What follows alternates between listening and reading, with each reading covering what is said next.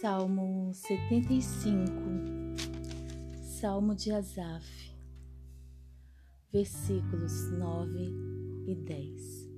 Eu estou usando a versão, a Bíblia, a mensagem. Conto a história do Eterno, cantando louvores ao Deus de Jacó. Os punhos dos ímpios estão sujos de sangue, mas os braços dos justos são galhos verdes imponentes. Contar a história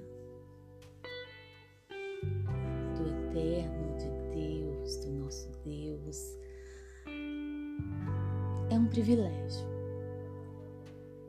E aqui o salmista, principalmente porque ele era do, dos levitas e eles responsáveis não só pela adoração, mas por tantas outras tarefas no, no templo, é, ele fala: conto a história do Eterno cantando louvores ao Deus de Jacó, que era uma das formas com que ele contava mas nós sabemos que existem outras formas, falando, ensinando, e uma das formas é cantar.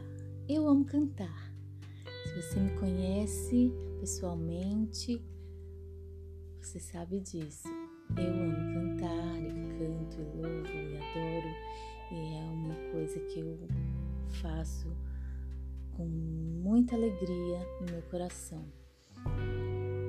É, tem alguns hinos né, que falam, contam a história de Cristo. Então, o, os poetas, os hinistas também já expressaram sobre, sobre isso, de contar a história do Eterno. Qual é a história do Eterno? Lembre-se que nós estamos aqui no Antigo Testamento e Jesus ainda não tinha vindo ao mundo, mas existia a promessa, a promessa de um Salvador, a promessa de um Messias que viria libertar as pessoas dos seus pecados. É, Para alguns era algo político, ideológico, mas era dos pecados, assim como a promessa lá no jardim do Éden, que ele esmagaria a cabeça da serpente. A história do Eterno é, são realmente os seus feitos, as suas maravilhas, a forma com que ele protegeu o seu povo no deserto, nas guerras, é, a história do Eterno, como ele criou o mundo, como ele é, construiu um, um, povo é, nesse tempo, um povo nômade, mas um povo muito bravo, muito heróico, a história dos reis e a história do eterno.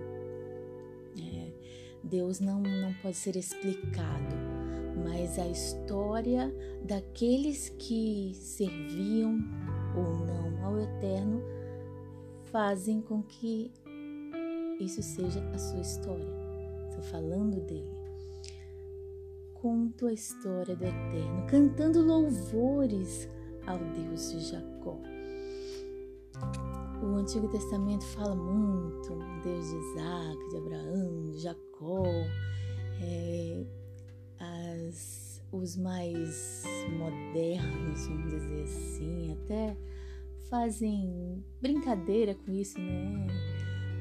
Ah, fulano vai orar desde Abraão e tal.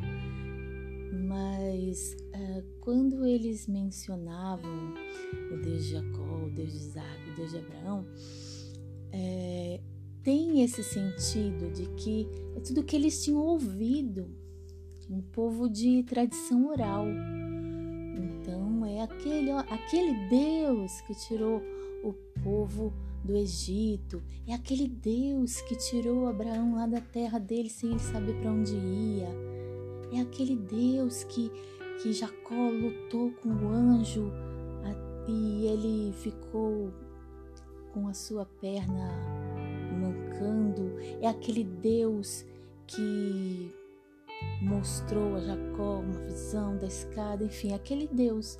Então era como eles tinham uma forma de, de falar. Qual era esse Deus? Eles viviam no meio de, de gente pagã, gente que servia a deuses, a outros deuses, é, que não eram o Deus vivo, Deus Israel. Então era uma forma também de identificar o nosso Deus, o Deus do nosso povo, o Deus da nossa história, é o Deus que a minha mãe me contou, é o Deus que, que o meu pai me contou, é o Deus que andando pelo caminho o meu pai ia falando, é o Deus que quando íamos fazer uma refeição nós agradecíamos a Ele. Então é esse Deus, o Deus de Jacó, é o Deus de promessas, é um Deus que veio construindo toda essa história entrelaçada na história do próprio povo, cantando louvores ao Deus de Jacó. Cantar é estar grato também, é estar agradecido por tudo que Deus fez, adorar, agradecer pelo que Ele é, né? Se nós formos é, se reduzir a, a, a, uma pequena frase, mas são louvores, louvores ao Deus de Jacó, o salmista que faz, a que fala, eu conto a história do Eterno, cantando Será como que você tem contado a história do Eterno? Você também gosta de cantar, de louvar? Ou você gosta de pregar, você gosta de falar, você gosta de entregar folhetos, você gosta de dar presentes com, e escrever uma mensagem para os amigos, você gosta de contar a história do Eterno aos seus netos, os seus filhos. Como que você tem contado a história Eterno para os seus amigos? E Agostinho disse que para falarmos de Jesus, e se, se fosse preciso usar palavras. A gente fala muito mais com nossa vida, com o nosso jeito de ser, de viver, de amar, do que realmente com o que eu falo, com o que eu prego, com o que eu canto. Isso também que nós temos que observar. No continuação do versículo parece que ele muda de assunto, né? Mas ele diz: Os punhos dos ímpios estão sujos de sangue. É o ímpio? Na, na Bíblia, aqui, o Salmo usa muito, né? É, dizer, a Bíblia inteira usa muito, mas os Salmos têm muita menção aos ímpios, porque o ímpio prospera e os punhos, os punhos dos ímpios estão sujos de sangue. O ímpio tem um sentido de que é alguém que não que não faz o bem, que não segue a Deus, que não quer saber de de, de amar ao, próximo fazendo o bem, assim como Deus pede na sua palavra, é o ímpio que não conhece a Deus, o ímpio que não conhece a Deus. E as mãos estão sujas de sangue não necessariamente é alguém que assassinou alguém, mas com a minha falta de amor eu posso matar alguém. Com uma atitude, com palavras. As palavras machucam, ferem e matam. Com ações, com ódio agressividade, com preconceito. A gente ouve tanto falar hoje em dia de preconceito.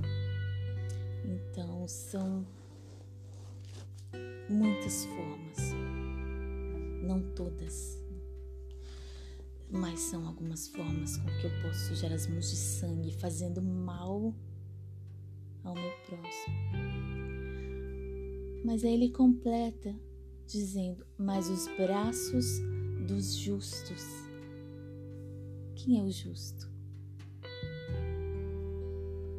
A Bíblia diz que não há justo nenhum sequer. Então, por que a Bíblia fala de justos? Porque são aqueles que foram justificados por Jesus. A morte de Cristo na cruz, a sua vitória sobre a morte, sobre o pecado, faz de mim e de você justos diante de Deus. Não não temos nenhuma dívida com Deus. Somos justificados pela fé. Então, os braços dos justos são galhos verdes imponentes. O galho verde ele é forte, ele é jovem, ele dá fruto, dá flor, é, pertencente a uma árvore, ele dá sombra, ele faz brotar novas folhas,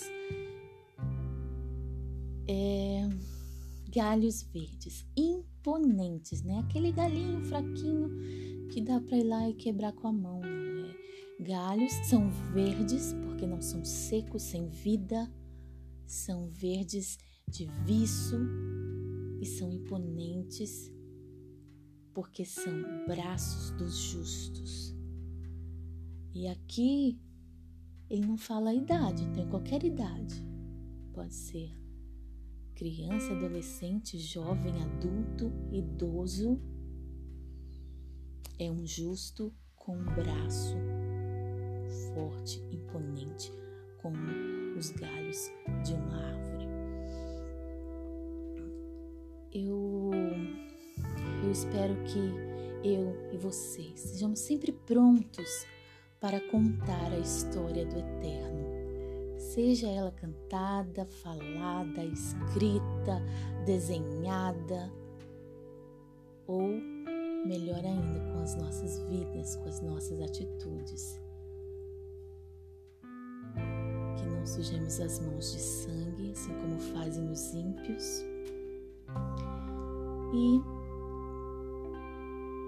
lembremos que nossos braços, como justos justificados diante de Deus, são galhos verdes imponentes. Os nossos braços sempre estejam prontos a acolher, a abraçar.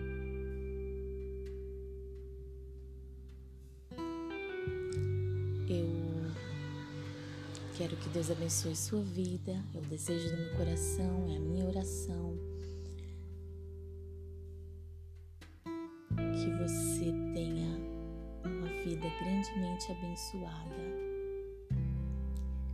e que você possa conversar com Ele. Se você ainda não tem certeza que você é alguém que pertence a essa classe, digamos, dos justos, as pessoas que foram já perdoadas, justificadas, porque pediram perdão pelos seus pecados, pela sua vida. E não é só, você pode pensar, mas eu, eu sou bom, Ingrid. Eu não sou igual esse ímpio aí, minhas mãos não estão sujas de sangue. Mas a Bíblia diz que todos pecaram nós já nascemos, é uma condição da raça humana. O pecado entrou por Adão. E então todos precisamos da graça de Deus. Todos precisamos de nos prostrar diante dele, dizer: Deus, Senhor, Pai, eu preciso de ti. Eu preciso de ti. Eu quero ser alguém justo diante de ti, pela tua graça, não porque eu mereço. Amém? Então, nós vamos continuar os nossos estudos em Salmos. Aqui é a Ingrid. Um grande abraço. Deus é contigo.